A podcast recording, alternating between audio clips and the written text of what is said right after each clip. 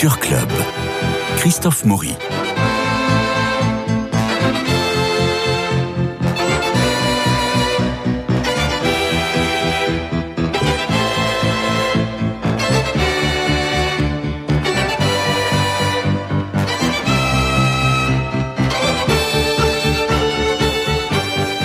Bon, c'est la Saint-Gaston, mais je vais vous parler de Gustave, de Gustave Moreau. Il est né en 1826 à Paris, il est mort en 1898, toujours à Paris.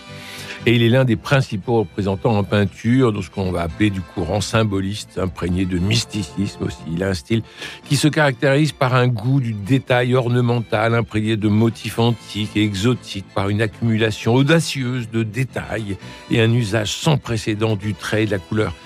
Moreau cherche avant tout à préserver le mystère de sa création. Il n'est pas étonnant dès lors que les surréalistes se revendiquent. Comme ses héritiers, la plupart de ses œuvres sont dans, le musée, dans la maison en fait, la maison qu'il a habitée, où il y avait son, atelier. C'est à Paris, c'est 14 rue de La Rochefoucauld, dans le 9e. Et c'est là, Stéphane Covio, que vous nous emmenez ce matin. Alors on y trouve la très grande majorité des 2500 œuvres du peintre, parce qu'il y en a 41 à peu près à l'extérieur, en Angleterre, Allemagne, États-Unis, Japon, etc. Et là, tout est accroché, mais l'un, chaque tableau, l'un à côté des autres, en fait, c'est ce qu'on appelle des murs. C'est un accrochage 19e. Oui. Qui est resté dans son jus. Oui. Et d'ailleurs, ça fait partie du charme de la visite. Ben oui, et c'est son accrochage. Hein c'est son accrochage dans, dans, un univers qui n'est plus le nôtre. Euh, parce que, en fait, c'est un musée qui ne présente pas que des tableaux, c'est aussi les appartements, la maison. C'est là qu'il a vécu. C'est un hôtel particulier qui a été acheté par son père en 1852. Il y a passé toute sa vie, à l'exception des voyages qu'il a fait. Et puis, il y est mort. Et euh, dans les années qui ont précédé sa mort, il a trois dernières années, ouais. C'est ça. Ils ont un peu agrandi. C'est ça. On a rajouté un étage. On a rajouté un étage et puis. Euh, alors là, on a les meubles de, sa bonne amie, mais on n'a plus de traces de ses parents quand même. Euh, mais enfin, il a connu. On entre dans des, dans des univers, pardon, dans son univers, mais aussi dans des espaces qu'il a connus euh, euh, dans les trois étages. C'est le décor de l'époque, avec beaucoup de mobilier dans peu d'espace. là aussi, un accrochage de tableaux assez serré dans, la salle à manger, dans le salon. on a son bureau, on a sa bibliothèque avec tous ses livres, 1700 livres. C'est impressionnant. On est vraiment dans un univers tout à fait personnel. Il y a les photos de famille. On est chez lui. Hein. Et puis, euh, à l'étage, là, on a deux grandes salles de tableaux. Euh, avec, comme vous dites, les murs entièrement couverts. Et puis aussi des dessins tout le bas des murs, eh bien, ce sont des dessins qui sont accrochés sur des panneaux que l'on peut faire bouger. Donc il y a des centaines oui, de comme un livre. C'est impressionnant. Euh, protégé par un rideau, alors on s'assoit là, il y a des petits tabourets, on s'installe, et puis on ouvre les pages du livre, on s'arrête. ce qui est amusant aussi, c'est... 4830 dessins, Stéphane Covey. Mais oui, mais oui, mais oui. Le visiteur peut consulter 4830 dessins. Ouais. Vous imaginez? Moi, ce que j'aime bien faire, quand j'ai du temps, c'est euh, feuilleter ces pages et repérer les tableaux qui sont autour de nous, ah pour lesquels les dessins ont été réalisés, parce qu'il y a pas mal de dessins préparatoires des œuvres qui sont mhm. là exposées autour. Ça, c'est les dessins, mais il y a les aquarelles. Oui. Alors, les aquarelles, moi j'avoue que personnellement, c'est ce que je préfère de Gustave Moreau. Moi aussi. C'est un aquarelliste fantastique. Mm. Euh, et euh, il y a un meuble qui a été conçu exprès pour contenir les aquarelles avec quatre de chaque côté. C'est un meuble qui est au milieu d'une pièce. Mhm. Euh, on peut demander au gardien de nous ouvrir un, côté, puis un autre côté, puis un autre côté. Et à l'intérieur, il y a à nouveau une série de, battants et euh, on, voyage. Alors, on voyage parce que les aquarelles, c'est les témoins de ces séjours en Italie et ailleurs, euh, parce qu'à l'époque, ben, il n'y avait pas de carte postale, on revenait avec des dessins qu'on avait faits. Et l'aquarelle, c'est l'outil avec lequel on, euh, ben, on, se souvient des paysages qu'on a vus. Rome, Florence, Milan, Venise, Naples, Pise et Sienne. Bravo. Euh, c'est tous les, toutes les villes qu'il a traversées et, qu'il dessine sans arrêt. Et des paysages. Des paysages. Des très beaux petits paysages. Paysages toscans. Voilà, avec une seule teinte, essentiellement des bruns, des, des, ocres. Une fraîcheur incroyable par rapport à ces tableaux qui sont quand même très très chargés, enfin dans le symbolisme que ce que l'on voit aussi. Euh, mais là, on a vraiment de, de, de, la quintessence même de son regard et de, ce, et de sa main. Oui, et puis euh, deuxième type d'aquarelle, ce sont les aquarelles préparatoires à ses œuvres, là aussi, comme les dessins de tout à l'heure. Euh, et là, là c'est totalement différent. On a une rutilance de la couleur. Oui il y a des rouges, il y a des bleus, c'est splendide. Euh, et donc, on a, on a vraiment deux types d'œuvres dans ces armoires mmh. d'aquarelle. Moi, je préfère les voyages, je vous cacherai pas. Ah oui, bah, moi j'aime les deux, je prends les deux, sans problème. D'accord. et euh, Alors voilà, ça c'est le grand, grand point de vue sur le, sur le musée lui-même. Et je vous propose qu'on entre dans quelques œuvres. On y va. Ben oui, bien sûr. Alors il y a, l'œuvre la plus célèbre, qui n'est pas forcément celle que je préfère, mais elle est impressionnante. C'est Les Prétendants. C'est un tableau qui commence en 1852, alors qu'il a 26 ans, c'est ça. Donc il commence très très tôt ce tableau, et il ne terminera pas. C'est-à-dire que toute sa vie, c'est une œuvre sur laquelle il va revenir. Alors, il fait partie des peintres. de palimpseste. Il fait partie des peintres Gustave Moreau qui ont la difficulté de mettre la touche finale à une œuvre.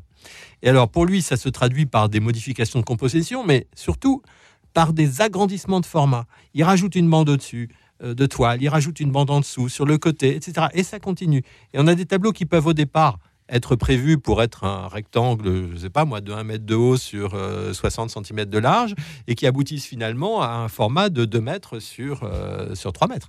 C'est mmh. impressionnant. Et donc ce, grand tableau des prétendants, c'est l'histoire d'Ulysse. Ulysse revient, son palais est occupé par les prétendants, qui assaille euh, eh son épouse Pénélope, qui attend depuis un certain temps. Il y a Astyanax.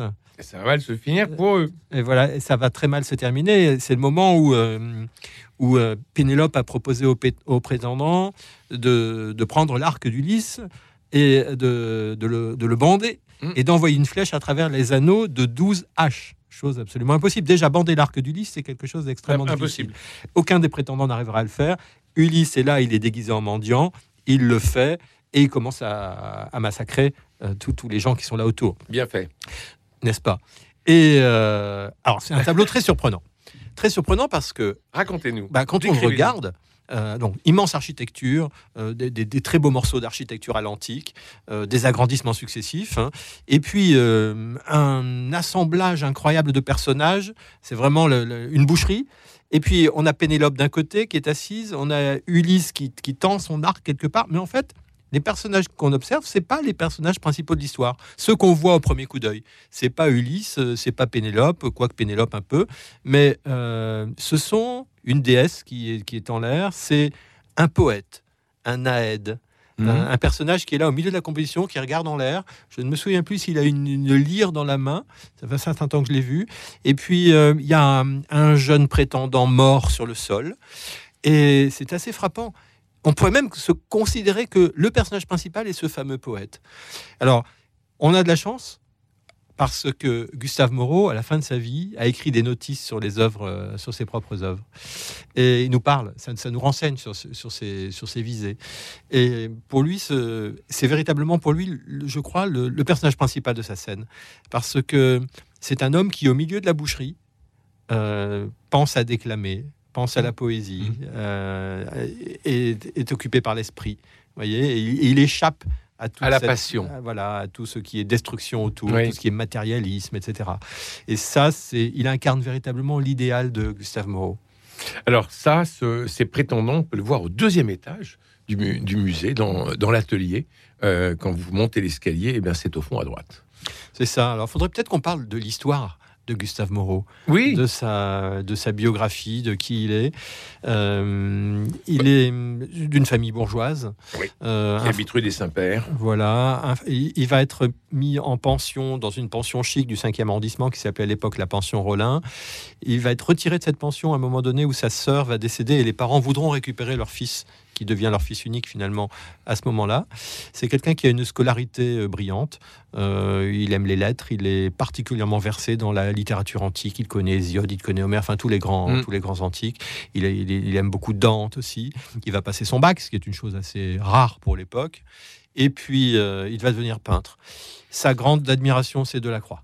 Ah bah c'est d'abord Théodore Chassero. Alors, oui, alors Chasserio, j'ai envie de dire. il est c'est son mentor d'une certaine façon. il est plus proche de lui en âge. Mais quand même, celui qui a bah, une, aura, une envergure supérieure. Il va frapper à la porte de, de la Croix, euh, mais il sera déjà très très lié à Chassériau. Voilà, ils, sont, ils sont beaucoup plus liés. D'ailleurs, ils vont travailler ensemble oui, bien sûr. pendant un temps. Euh, Gustave Moreau euh, admire Delacroix et il a notamment beaucoup admiré la Pietà, qui est aujourd'hui à Saint-Louis, pardon, pas Saint-Louis, euh, à Saint-Denis du Saint-Sacrement, dans le Marais. Une œuvre magnifique qui a été restaurée il n'y a pas très très longtemps. Et il a, dans les années 50, donc il est, il est sorti de l'école des beaux-arts. Il était dans un atelier d'un des grands peintres de l'époque, un peintre très académique qui s'appelle Picot, qui était spécialisé dans le fait de pouvoir conduire ses élèves au, prix de Rome. Et il va passer deux fois le prix de Rome en 48 et en 49. Il ne l'aura pas. Euh, grande déception. Euh, donc il va, il va voyager par lui-même. Il ira de son propre chef en Italie. Euh, de reprise, il y est allé une fois alors qu'il était enfant avec ses parents, enfin adolescent. Mmh. et puis il y retournera en 57-58, là deux années, deux années très très importantes où il va beaucoup copier. Il revient avec quasiment 1000 copies de, de, tableaux beaucoup de la Renaissance italienne. Euh, il est passionné par Mantegna, par Michel-Ange, par cette génération-là. Mhm. Euh, Titien aussi euh, l'intéresse beaucoup. Carpaccio à Venise. D'ailleurs, il y a une très belle copie d'un grand Carpaccio de Venise qui est dans le, dans le musée. Et puis, c'est vraiment dans, dans, les années qui vont suivre qu'il va être connu. il a la chance d'être bien né. il peut se débrouiller, il peut vivre correctement sans, architecte. Voilà, sans vendre. Ah, d'ailleurs, le père. Mhm a réalisé un bâtiment parisien que vous connaissez sans le savoir. Alors, on devrait lancer un jeu concours pour nos auditeurs. Oui. Alors, eh bien, c'est l'hôtel particulier de Dassault qui est en bas des Champs-Élysées. Là où il y avait Jour de France eh, Là où il y avait Jour de France, exactement. C'est un hôtel qui a été créé par le père de Gustave Courbet. Oui, tout à fait. Euh, je pense que c'est l'œuvre la plus connue de lui, euh, en tout cas pour les, Parisiens qui se promènent sans le, sans le savoir. voilà, sans le savoir. Donc il rentre de, il rentre d'Italie. Il rentre avec des tas de, copies, vous le disiez. Et puis euh, bah, commence vraiment sa, sa carrière, sa carrière parisienne. Il va rencontrer Alexandrine Dureux oui, alors drôle d'histoire aussi. Oui, c'est ça. C'est, Elle est institutrice. il, a une vie privée euh, pas facile à suivre. Non. Euh, il y a beaucoup de déceptions. Euh, c'est quelqu'un de très idéaliste. il va avoir une grosse déception amoureuse. Ouais. en 57, je crois. 57, c'est une année noire pour lui parce que c'est la mort de Chasserio. Oui. Qu'il adorait, qu'il admirait. et la fin d'une histoire en laquelle il avait cru, il était très épris d'une jeune femme qui finalement va tomber enceinte de quelqu'un d'autre. Voilà, donc ça, va commencer à nourrir un certain scepticisme euh, dans sa vie. Mais ceci dit, deux ans après, il tombe sur Alexandrine Dureux, qui je crois est institutrice. Elle est institutrice, absolument. Qui habite pas très loin de chez lui, rue Notre-Dame de Lorette, c'est ça, et qui va être euh, la compagne de sa vie. Euh, mais alors, on ne sait pas très bien quel type de compagnie. Quand elle est décédée, il, a dit d'elle qu'elle était sa plus tendre amie. je crois ils ont eu une relation secrète, en fait. Je crois que c'était sa tendre amie. Sa tendre amie potentiellement. Il avait très peur que le mariage éteigne l'artiste. Ah oui, il faisait partie des artistes qui pensaient effectivement qu'une vie conjugale nuisait euh, à, la, créativité, à la, puissance de la création. Et vous savez, quand dans l'œuvre d'Émile Zola, le 14e roman des Rougon-Macquart, où il décrit la vie d'un peintre, il écrit à un moment donné L'art devrait être chaste. On ne devrait vivre que pour son art. Et le couple, dans le, couple l'entier, dans, l'œuvre d'Émile Zola, va se déchirer parce qu'ils n'ont plus rien à voir ensemble et n'ont plus aucune relation ensemble et ça va être terrible. Euh, et lui, ça donne complètement à son art. Donc il y a une espèce de chasteté de l'artiste qui a été très promue dans ces années-là, hein, parce que euh, l'œuvre c'est 1898. Donc on, oui, c'est ça. donc on est euh, complètement dedans. Là. Je crois me souvenir, mais ma référence n'est pas forcément exacte, que Balzac disait sous forme de boutade, mais il y avait peut-être un fond de sérieux derrière, qu'une nuit d'amour, pour lui, c'était un roman en moins. Oui, c'est ça. Quelque chose comme ça. Oui, absolument. Hein. Alors, Delacroix avait une idée un peu différente, c'est-à-dire qu'il ne vivait pas chastement, mais il considérait que une vie d'artiste véritablement donnée à la peinture, ça ne permettait pas une vie conjugale sérieuse. Voilà. Donc, pensant que le mariage éteint l'artiste, Gustave Moreau va avoir une relation avec Alexandrine Dureux qui va être, à mon avis, vraiment une, une, amitié. Euh, une amitié exclusive, je dirais, puisqu'elle a son boudoir. Hein. on le voit dans le, euh, dans le musée. Euh, au premier étage, je crois, il y a le boudoir avec quelques objets d'Alexandrine dans une vitrine. Mais donc elle vient souvent. Mais non, je crois qu'ils n'auront pas de de relations, comme on dit dans certains milieux. Alors la carrière de, Gustave Moreau avait commencé peu de temps, enfin, il avait commencé à être visible peu de temps après sa sortie des Beaux-Arts. Parce qu'il présente euh, déjà des œuvres en, 1900, en 1852 au Salon, et une œuvre que l'État achète. Il a fait une Pietà pour la cathédrale d'Angoulême Mhm. et qui malheureusement a disparu depuis. Alors, il y a eu Oui. d'autres œuvres marquantes par la suite, mais le moment où il va vraiment se faire repérer, c'est le salon de 1864. Et là, il fait un tableau que beaucoup de gens ont déjà vu, parce qu'il il sert souvent à illustrer euh, le 19e siècle, c'est Oedipe et le Sphinx. Ah oui. C'est un, tableau très frappant dont il reste aujourd'hui un carton qui est dans, la cage d'escalier du musée et qui est très impressionnant. Euh, et je crois que c'est le prince Napoléon qui achète le tableau. C'est d'ailleurs l'œuvre dont tout le monde va parler lors de ce salon de 1864. Et pourquoi on en parle comme ça? Parce que c'est une œuvre très forte. Dans l'escalier, on n'a pas beaucoup de recul. C'est une œuvre forte, euh, c'est une œuvre troublante, Ouais. euh, comme souvent chez lui. Notamment, ça parle beaucoup de masculin et de féminin. Mhm. Euh, on a un Oedipe euh, masculin, limite androgyne, mais quand même masculin, et on a un Sphinx qui, je crois, est très féminin. Et qui a... Il aime beaucoup hein, les androgynes et les. euh, dans, dans la plupart de ses toiles, on en a toujours. Hein. On voit souvent ça, Oui. et ça vient certainement de la manière de représenter la jeunesse dans une, chez une grande partie des peintres de la Renaissance italienne, notamment chez Pérugin, par exemple. Ouais. Il y a quelque chose qui fait vraiment penser à la peinture de Pérugin, à la peinture. Tout à l'heure, C'est pas, une envie, pas une envie de gommer la, la sexualité. On parlait d'Alexandrine tout à l'heure. Peut-être, peut-être, pourquoi pas. Là, faudrait demander à des psys de, Ouais. de, de fournir une analyse sur tout ça. Euh, je pense qu'il y, a- il y a un matériau assez riche en la matière chez, euh, Oui. chez Gustave Moreau. hein. Il, y a quelques, il, y a, il y a de quoi écrire un livre sur le, sur le rapport entre psychologie et peinture chez lui. Euh, en même temps, faut bien voir que... Parce qu'on ne se sent pas électrisé par ces corps, nous sommes d'accord. Non, non, non, non, non. Il n'y a non. pas un érotisme Alors, attention, délirant. Attention, attention. faut dire qu'il y a. On n'a pas l'œil de l'époque. hein. Euh, Certes. Et figurez-vous que, par exemple, quelqu'un comme André Breton, euh, Oui, donc il n'y a lui- pas très très longtemps, Oui, mais lui. mais bon, il y a quand même presque euh, maintenant, il y a 80 ans, euh, a été très très ému par un tableau qui est dans, dans, dans les collections permanentes. À un moment, en plus, c'est amusant parce que quand Breton voit ce tableau, c'est c'est une nymphe nue qui est hum, qui est une espèce de grande oblique dans une composition extrêmement sombre. On voit son corps se détacher totalement sur fond de rocher. Mhm. Euh, et euh, elle a une dimension lascive et érotique quand même, hein, très Mhm. clairement. Et c'est un une époque où personne ne va au, Gustave- au musée Gustave Moreau. Les gens, quand ils sont euh, dans les années 30 euh, dans, dans cet endroit, ils sont dans une solitude extrême. Il y a des gens qui se donnaient rendez-vous, des amoureux qui se donnaient rendez-vous dans le musée. Je ne sais pas si ça a été le cas d'André Breton, mais euh, il a été fasciné par cette nymphe qui était là. Euh, alors c'est un, grand peintre du nu féminin, Oui, euh, Gustave Moreau. Oui. C'est incontestablement. on- on- c'est- un motif. D'ailleurs, je vais vous Oui. dire, un des plus beaux tableaux de Gustave Moreau, pour moi, c'est au musée d'Orsay. C'est Galatée. Il y a une Galatée, mais absolument sublime. Je trouve que c'est un, un des plus beaux tableaux qu'il ait produit. Euh, et on retrouve ce motif de la nymphe euh, assise qui occupe toute une oblique dans la composition. On voit une Léda dans le, dans le musée Gustave Moreau. On voit une Sémélé dans l'une de ses œuvres principales.